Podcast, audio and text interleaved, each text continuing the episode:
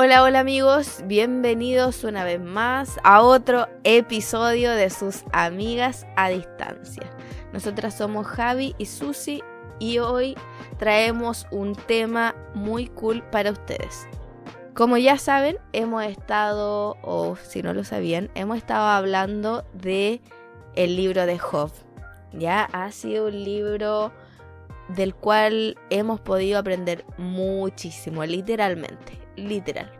Y en este episodio específicamente vamos a hablar de la restitución. ¿Ya? Este va a ser un episodio un poquito más alegre o con un poquito más de, de happiness, ya que en los episodios anteriores vimos al Job que estuvo bastante mal, estuvo pasando por hartas crisis y bueno, llegó el momento, señores, de la restitución. Eh, bueno, estuvimos leyendo los capítulos desde el 38 al 40. Yes. Eh, lo que vamos a hablar hoy día es el capítulo 42, así que se viene igual bueno. En los capítulos que nosotros leímos se hablaba sobre la descripción que daba Dios sobre la creación hablaba de cómo él había creado la tierra, el firmamento, las constelaciones, animales, etc. Y en cierta forma eh, como que reprendía a Job y le decía, si yo hice todo eso, ¿por qué tú quieres morirte? Una cosa así. Mm. Entonces le hacía entender a Job que él era todopoderoso y que podía hacer y deshacer como él quería. Y, llegaba un punto en donde eh, Job se daba cuenta de esto y le pide perdón a Dios, ¿cierto? Y luego, eh, bueno, va a pasar todo lo que vamos a hablar. Pero aprendimos muchas cosas sobre, sobre Dios en este capítulo. Em, nosotros podemos darnos cuenta que en, este capítulo que Dios está en control de todo. Mm. Aunque nosotros pensemos que no, Dios está en control en todo momento. Así que ahora vamos a ir de lleno con, con todo. Bueno, exactamente. De estos capítulos, del 38, 40 al 42, pudimos sacar varias enseñanzas y varios puntos importantes.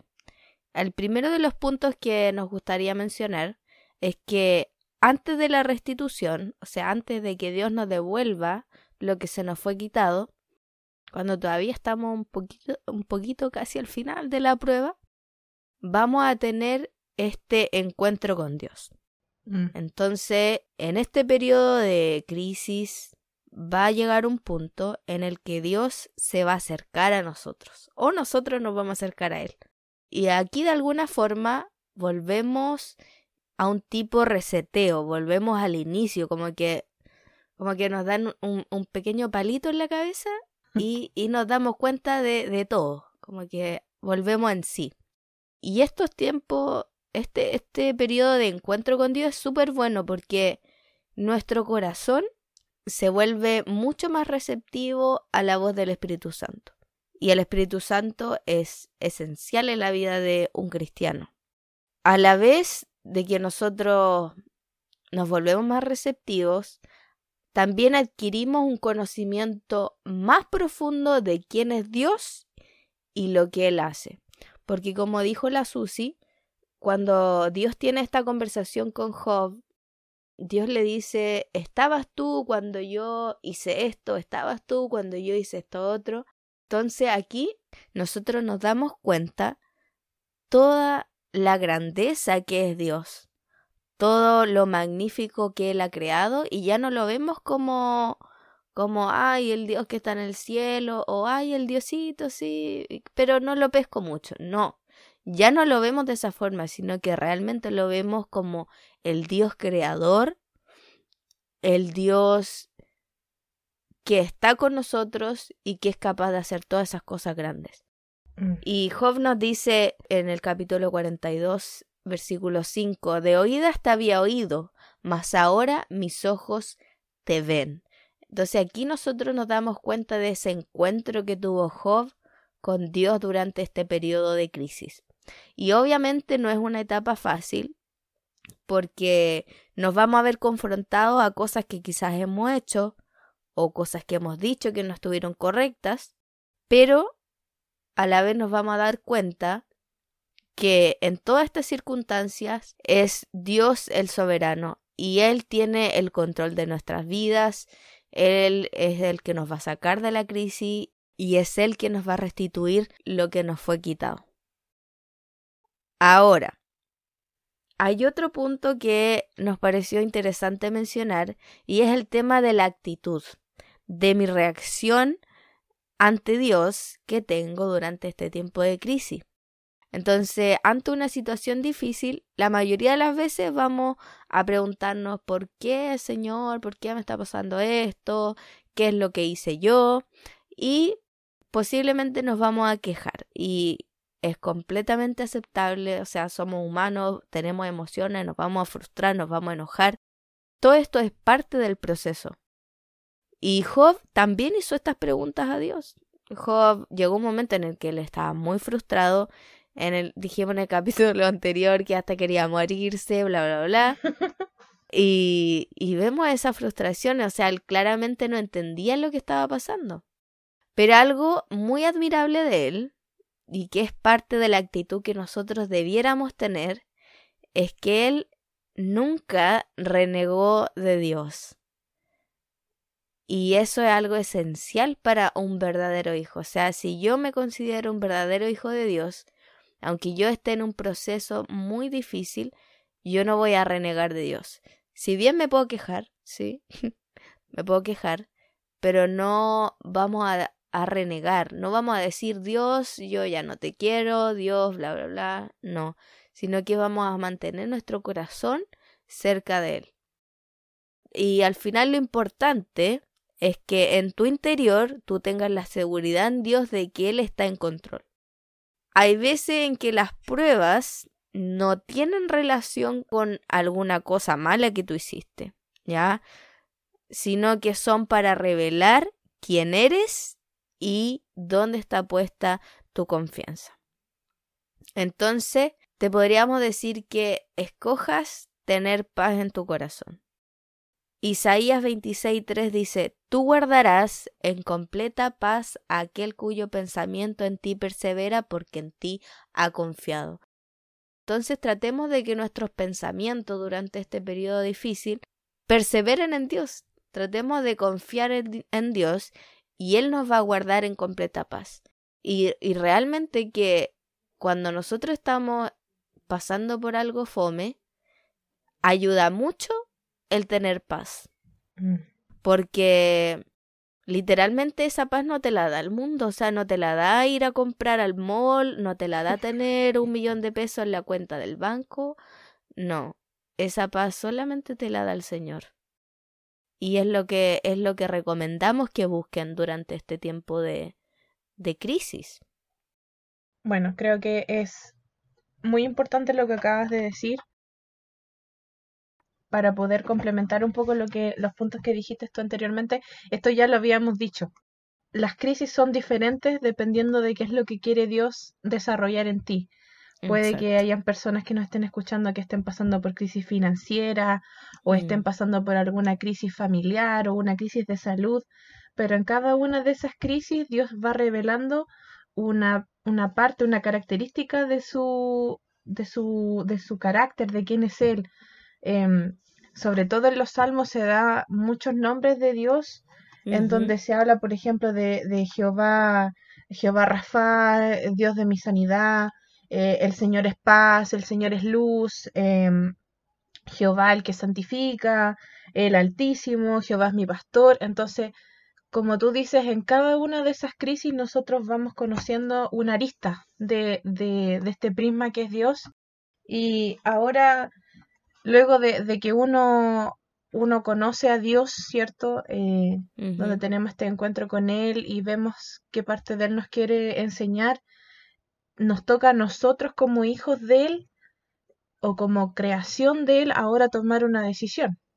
¿Y, ¿Y por qué? Porque durante todos estos momentos de crisis que nosotros hemos hablado, si lo hablamos desde el punto de vista de Job, él estaba bien, después se le quitó todo, se puso enfermo, los amigos lo criticaron, ahora Dios lo está retando, así como, ¿y tú quién eres? Igual que un papá o un hijo, mm. cuando nosotros, nuestros padres nos retan, nosotros podemos tomar dos decisiones para simplificarlo.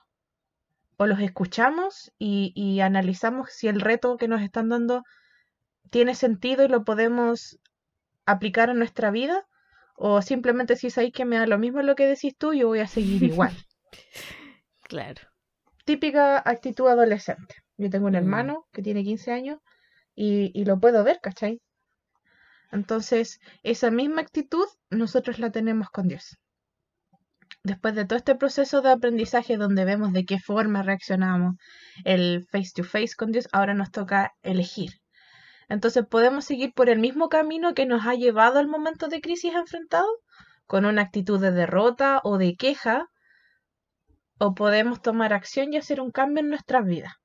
Y la, y la Biblia habla que hay solamente dos caminos, que son la puerta angosta, ¿cierto? Y la puerta ancha.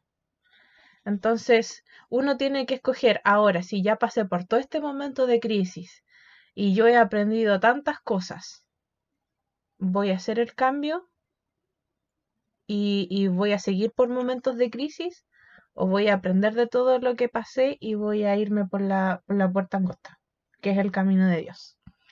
Y hay un ejemplo muy muy claro en la Biblia que es la parábola del hijo pródigo, y hay una parte del versículo 16 en el capítulo 15 que dice, y volviendo en sí. Bueno, si alguien no ha leído la historia, brevemente es un hijo que pidió lo que le correspondía de herencia, se farreó toda la plata y después estaba tan, pero tan pobre que se metió con los cerdos a comer, porque no tenía nada. Y en esa parte dice, y volvió en sí. Y nosotros si buscamos el significado de esta, de esta frase, sale, es la primera definición que aparece. Dice recuperar el sentido o el conocimiento. O sea, este joven que estaba comiendo con los chanchos, lo mismo que los chanchos, las sobras, la basura, él recuperó el conocimiento de su posición. Él era un hijo amado, su padre lo amaba porque ¿qué padre va y le dice, bueno, yo todavía estoy vivo, no te voy a dar la herencia que te corresponde, ¿qué te pasa? Pero él era tan amado que su papá le dijo, ya aquí la tienes, y no lo juzgó ni lo retó, no hay registro de eso en la Biblia. Entonces, cuando él recuperó ese conocimiento de su posición, él tomó acción. Mm. Entonces, él dio el primer paso de salir del lugar donde estaba de los cerdos y volver a su lugar de origen. Entonces, si él, si este joven no hubiese hecho nada, hubiese seguido comiendo con los cerdos o hubiese estado quizás en un lugar peor más adelante. Y lo mismo lo podemos llevar con el libro de Job. O sea, si, si Job no, no hubiese dicho, mira, voy a agachar el moño a lo buen chileno y voy a aceptar el reto de Dios, y decirles, ¿sabéis que sí tenéis razón? Y, y comprender de verdad porque Dios tenía razón. No solamente así como voy ya para que se quede callado, sino que con el corazón dispuesto aceptar el reto, quizás Job hubiese muerto. O quizás Job hubiese renegado de Dios que era lo que tanto Satanás quería. Pero él tomó la acción de bajar el moño y decirle, sabes que Señor, sí tienes razón.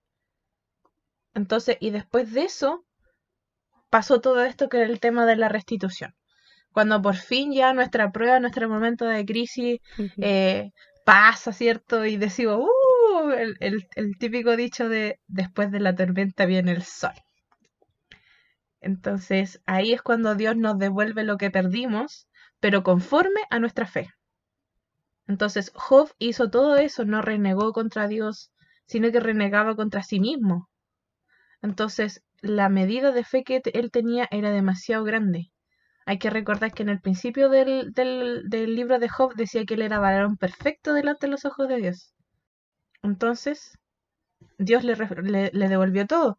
Si nosotros vamos al, capítulo 42, verso 12, dice, y bendijo Jehová el postrer estado de Job más que el primero, porque tuvo catorce mil ovejas, seis mil camellos, mil yuntas de bueyes, mil asnas, eh, y tuvo siete hijos y tres hijas. Y no conforme con eso, también le devolvió la salud. ¿Ya? Entonces todo esto está netamente ligado a lo que decidamos hacer después de la prueba. Si decidimos hacer un cambio y esto nos acerca a Dios, Él nos va a devolver lo, lo, perdido conforme a nuestra fe. ¿Sí? Incluso la Biblia habla de una promesa que dice, con el misericordioso te mostrarás misericordioso y recto para con el hombre íntegro.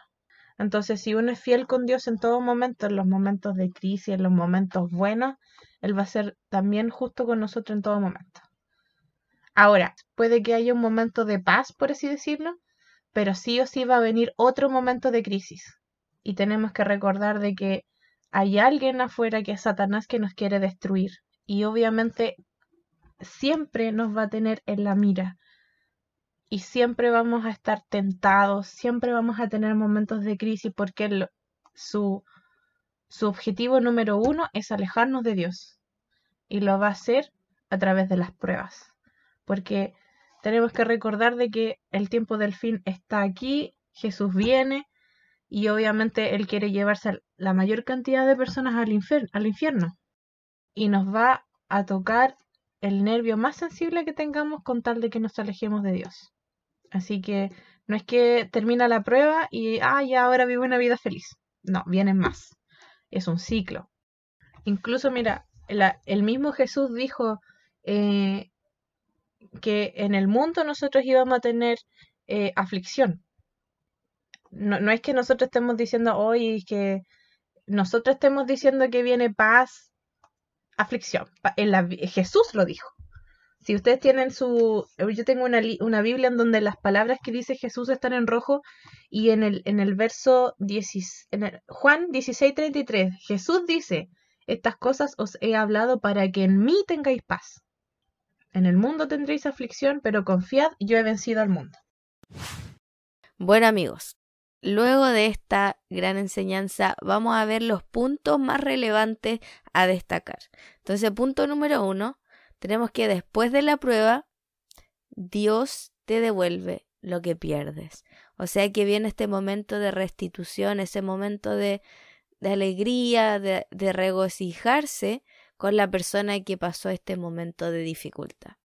Punto número dos, escojamos tener paz en nuestro corazón durante el tiempo de crisis. ¿Es fácil tener paz? No, no siempre, pero es lo mejor que podemos decidir. Y punto número tres, las decisiones que tomes durante la prueba van a determinar cómo será tu historia futura. Si tomamos una mala decisión, probablemente nuestra, historia se va a poner un poquito complicada. Entonces, tengamos mucho cuidado con las decisiones que tomemos durante este periodo. Para finalizar, este episodio, vamos a orar por ustedes chicos para que cualquier persona que esté pasando un momento de dificultad, Dios fortalezca su vida y que, que tenga en cuenta, como dijo la Susi, ese versículo, vamos a tener aflicción, pero yo he vencido al mundo. Entonces vamos a orar. Señor, te agradecemos por cada una de las personas que está escuchando este podcast, los bendecimos.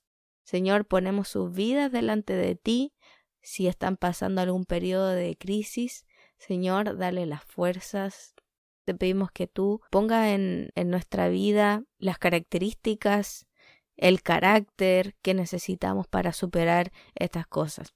Señor, te agradecemos también porque nos da esta recompensa o esta restitución al final de las pruebas, porque no todo en la vida va a ser siempre dificultades, sino que también van a haber buenos momentos y muchas gracias, muchas gracias Espíritu Santo, quédate con nosotros, eh, continúa guiándonos, ayúdanos a ser personas que te busquen en espíritu y en verdad y a ser personas sabias, Señor, que tomen buenas decisiones. En el nombre de Jesús, amén vamos a terminar eh, este podcast. Te damos gracias por escucharnos, por tu apoyo. Esperamos también que esta conversación te haya servido para reflexionar si es que estás en un momento de crisis. Recuerda todo lo que hemos hablado. Y para aquellos que están viviendo el momento de paz, eh, eh. tengan en consideración este podcast cuando venga ese momento de crisis. Como siempre, esperamos que puedas darle una, oportunidad a Jesús, que lo puedas conocer y obviamente si te gusta este podcast, que le puedas dar un like, suscríbete, compártelo con alguna persona que tú dices, mm, esta persona necesita escucharlo. Y te queremos también invitar para eh, nuestro próximo episodio, eh, en donde vamos a seguir con la serie de hablando sobre los libros de la Biblia. Y en esta oportunidad vamos a hablar sobre el libro de Proverbios. Yo creo que el libro favorito de todo el mundo. vamos a estar hablando sobre la sabiduría. Así que nos vemos. Esperamos que esto haya sido de bendición y que tengan una hermosa semana.